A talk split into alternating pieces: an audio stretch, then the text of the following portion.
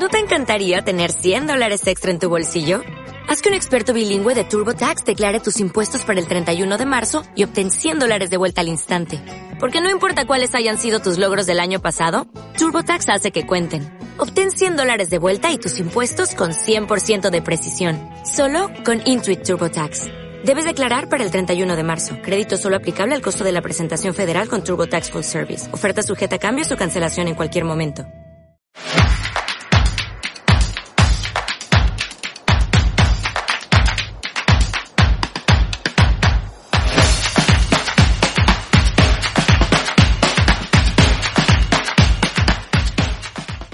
Muy buenas cafeteros y cafeteras, bienvenidos al Cafecito de Jugones. Comenzamos ya con la crónica de la jornada de la Liga Café Strikers. En ella repasaremos toda la acción y los resultados que nos ha dejado la sexta jornada. Sin más que añadir, comenzamos. En el partido inaugural de la sexta jornada se impuso Señor Trek contra Pancho por 6 goles a 4. El primer gol llegaría por parte de Señor Trek, adelantándose rápidamente a los 15 segundos de encuentro tras un centro de lado a lado del campo para que Bowser enviase el balón al fondo de las mallas. El segundo gol de Señor Trek no tardaría en llegar, lográndolo inmediatamente después gracias a Toad. Pancho entonces recuperó la compostura y logró marcar el 2 a 1 con Luigi para meter presión al rival, el ritmo ofensivo de ambos no decreció y de nuevo volvió a marcar señor Trek para aumentar la ventaja. Pancho, de nuevo tras una buena jugada, fue acompañado de la fortuna para conseguir el 4 a 2, gracias a un rechace en un rival que provocó que el balón apenas se colase en la portería rival. Tras ello llegaría un pequeño momento de calma, la que precede a la tempestad.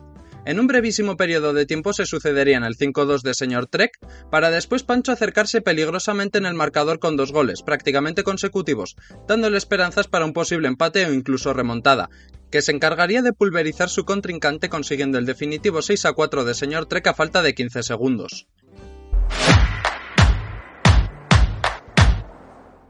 Victoria apretada para León en un igualado encuentro en el que el lag hizo acto de presencia pero que no impidió un partido vistoso. Consiguió adelantarse por dos veces León, con dos buenas jugadas contra las que nada pudo acercar Perro, quien sin embargo consiguió poner las tablas en el marcador gracias a un hipertrayazo por su parte que sin embargo casi logra detener el guardameta rival. León, tras el empate, vuelve a la ofensiva logrando cosechar de nuevo otros dos goles de distancia, con tiros muy bien colocados a la escuadra contra los que no llega el portero. Tras ello hay un impasse, donde se calma el partido y se reorganizan los equipos, y Carperro vuelve a cargar al ataque, logrando empatar de nuevo gracias a otro hipertrayazo perfecto. Este, alentado por conseguir el empate, se lanza a la ofensiva, aumentando la presión sobre su contrincante para intentar conseguir el gol de la victoria. Sin embargo, la presión adelantada le pasaría una mala jugada, puesto que cometió un error a la postre fatal tras perder el balón en campo propio, aprovechando el León para conseguir el 5-4.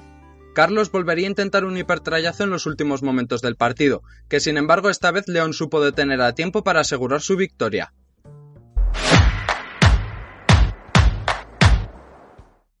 Alexis logra llevarse los tres puntos en una ajustada victoria donde se supo reponer de varias dificultades al comienzo del partido. El inicio del partido sería algo lento, con los dos equipos tanteándose mutuamente hasta que al filo del primer minuto Alexis se consigue adelantar, logrando empatar un poco después Pectox, quien coloca el 1-2 a su favor después de robar rápidamente el balón y marcar con un tiro lejano la ventaja a favor de Pectox se volvería a ampliar hasta el 1-3 al filo de la mitad de encuentro, gracias al segundo gol del partido de su estela. Pero desde entonces Alexis se convierte en un vendaval que arrolló con él, ya que se hizo con el control del partido desde entonces y, tras intentarlo en repetidas ocasiones, por fin logró acortar distancias gracias al rechace de un hipertrayazo.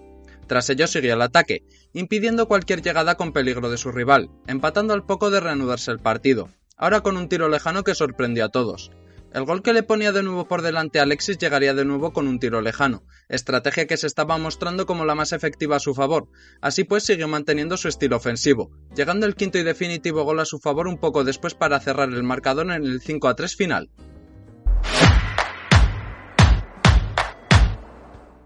Bunroll sigue imparable en su paso liguero, cosechando una nueva victoria ante Javilete en esta ocasión, no tardaría mucho en adelantarse Gunrory, y a los 10 segundos aprovecharía un error de su rival para que Pitch recuperase el balón y se lo cediese a Todd para marcar.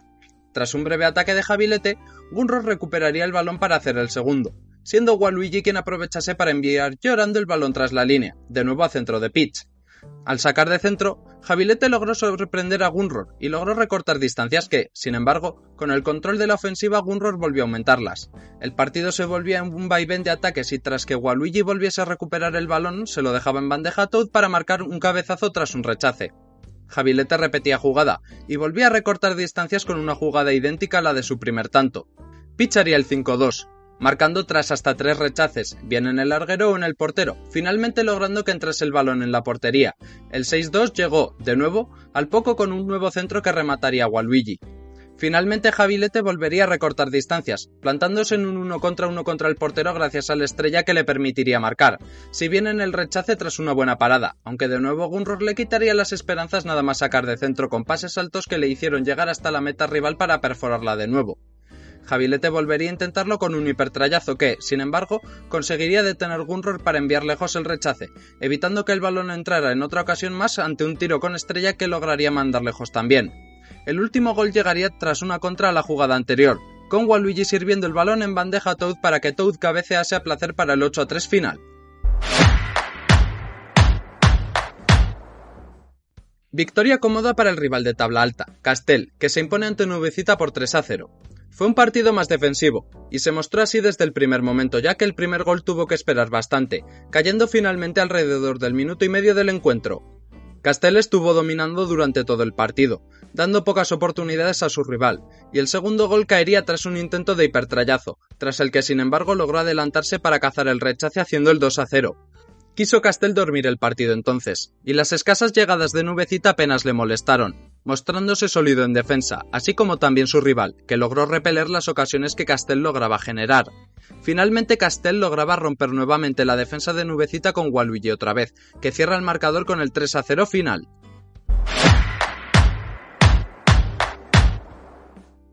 El primer partido del domingo nos dejó una victoria de Eric, quien supo reponerse de un inicio algo lento para acabar venciendo cómodamente. El partido comenzó sin un dominador claro y a los pocos segundos, Battlehammer consiguió internarse hasta el fondo con Donkey Kong y logró hacer un chute fuerte que dejó cao al portero, logrando que el balón cruzase la línea llorando. Tras la reanudación, Eric se puso manos a la obra y gracias a Estela consiguió hacer un hipertrayazo perfecto poniendo el 1-2 en el marcador. Poco después, Toad sería de sus rivales gracias a una internada donde llegaría hasta el fondo del área para marcar el 1-3 tras un rechace del portero. El siguiente gol llegó tras un momento de calma, tras el que Estela aprovechó un tiro perfecto casi desde medio campo que logró entrar por el lado derecho del portero. Finalmente, con Pitch consiguió otro hipertrayazo perfecto para poner el 1-6 definitivo en el marcador a favor de Eric. Nueva victoria de Cobija que le mantiene en los puestos altos, ante un Correo Soisanz que sigue por lo bajo de la clasificación. Cobija no tardaría en adelantarse con un gol por la escuadra de Pitch, que llegaría tras un rechace que no supo bloquear el portero. Tras el primer golpe, Isanz parece reaccionar, cargando con el juego ofensivo y teniendo varias ocasiones para empatar que no logra materializar, y es Cobija quien consigue perforar nuevamente la red rival con un gol de Estela a centro de pitch, y conseguiría aumentar su ventaja hasta el 3-0, con una escapada en solitario de su Shy Guy, alejándose casi definitivamente ya en el marcador. El primer gol de Isanz llegaría tras robar el balón cerca del área rival, con Yoshi explotando al rival y clavando el balón en la escuadra para recortar distancias, y luego llegaría a ponerse a tan solo un gol de distancia, con un tiro lejano de Estela tras una buena contra. En ese momento Cobija buscaría hacerse con el control del balón, y de esa manera, tras una sucesión de pases, volvería a marcar en un 1 contra 1, de nuevo Guy, Pese a ello, Isanz no se rindió, y dispuso de un hipertrayazo en los últimos momentos de partido para empatar que desaprovechó y no logró cazar el rechace, aunque sin embargo logró marcar a falta de 6 segundos del final el 4-3, pero con tiempo insuficiente para poder lograr la remontada.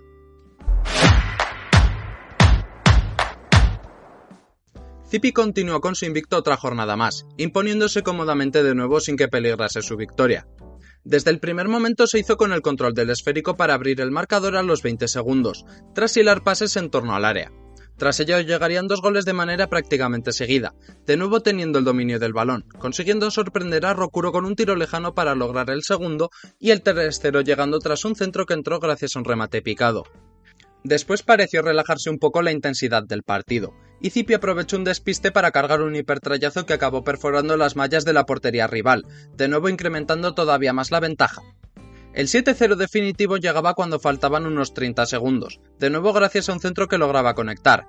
Los últimos instantes de juego fueron más calmados, ya que Zipi se dedicó a repeler los tímidos ataques que intentaba Rokuro para abrir el marcador sin éxito, logrando cerrar las defensas para proteger el resultado.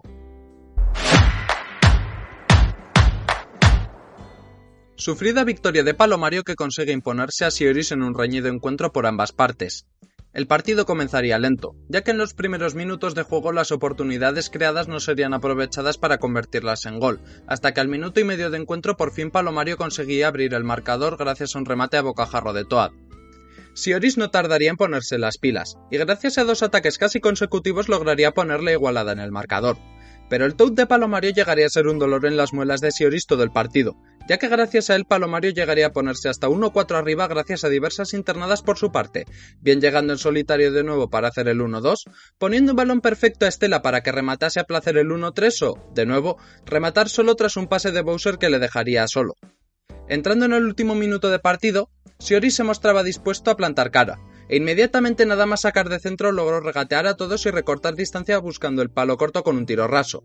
El marcador se volvería a apretar aún más, 3-4 gracias a un gran pase de Bowser a Mario, quien, bastante ladeado, supo encontrar la escuadra opuesta marcando un golazo que le ponía un gol del empate que sin embargo no llegaría, puesto que Palomario, gracias a un Waluigi muy hábil en un rechace a un tiro suyo tras marear a la defensa puso el 3-5 definitivo y, desde entonces, el marcador no se volvió a mover. El último encuentro del domingo nos deja con una cómoda victoria para Cell, quien la empezó a cimentar casi desde el inicio, ya que mostró un dominio durante todo el partido y no tardaría en marcar el primer tanto, con un centro de Waluigi que logra dejar sola a Peach para hacer el 1-0.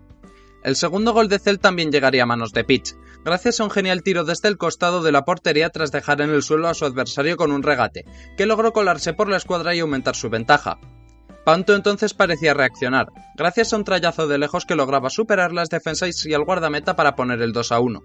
El partido tendría entonces un impasse, donde ninguno de los dos contrincantes lograría volver a romper la defensa rival, hasta que rondando la mitad de partido, Cell volvería a la carga y haría el 3-1 a su favor en una contra donde Bowser supo cabecear al fondo de las mallas un centro milimétrico de Waluigi. El gol definitivo de Cell, el 1-4, llegaría tras lograr desbaratar un intento de hipertrayazo de Pantu, para después salir en una contra fulgurante que, si bien no supo aprovechar de primeras, sí estuvo hábil para cazar el rechace que le permitió cerrar el encuentro.